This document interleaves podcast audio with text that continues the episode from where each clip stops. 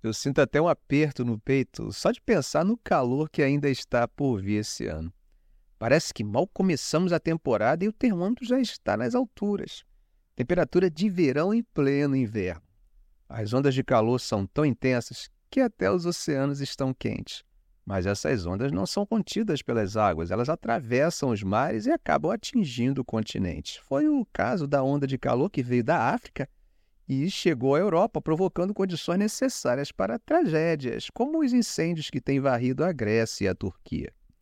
E quando não é o calor, são as chuvas torrenciais, os incêndios florestais, as secas prolongadas.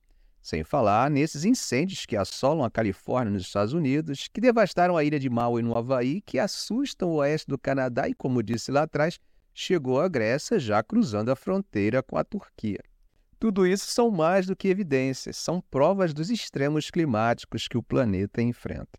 Será que ainda existem lugares seguros para se viver? O problema é muito mais complicado do que possamos imaginar. Muitas pessoas não podem ou não deixarão suas casas. Basta lembrarmos das encostas em que, mesmo após deslizamentos, moradores de casas que não foram atingidas relutam em sair de lá. Alguns, particularmente nos países mais pobres do sul global, simplesmente não podem arcar com a mudança para evitar desastres potenciais. Até mesmo o planejamento estatal não tem colocado em seus projetos urbanísticos ou habitacionais essa variante tão importante.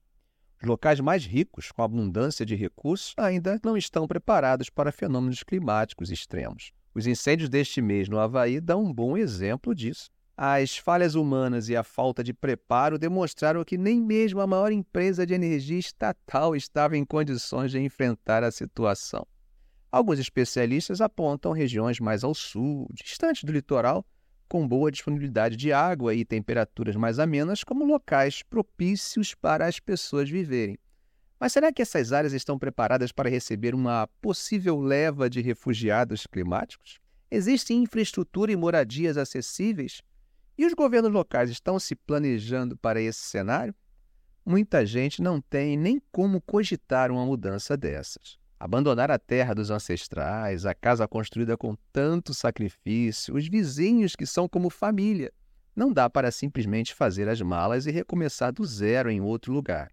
Mesmo regiões hoje consideradas seguras podem ser afetadas pelas mudanças climáticas. Lembro dos recentes temporais e alagamentos no sul do país, uma área que muita gente via como protegida.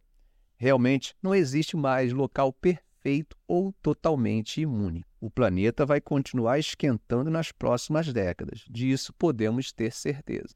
É hora de nos unirmos, reivindicarmos políticas públicas sérias de adaptação e nos prepararmos da melhor forma possível. Vai ser difícil, mas juntos poderemos enfrentar tempos ainda mais desafiadores. E você já pensou no que pode fazer diante dessa realidade? Leia mais sobre o assunto, converse com conhecidos, parentes, compartilhe artigos científicos e jornalísticos de fontes sérias com seus amigos e seguidores. Vivemos em uma democracia representativa e nossos representantes só tomarão alguma atitude nesse sentido se perceberem que podem obter ganhos políticos com isso. Logo, a pressão da opinião pública é uma ferramenta poderosa e está em nossas mãos. Ok, gente? Um grande abraço do professor Arão Alves.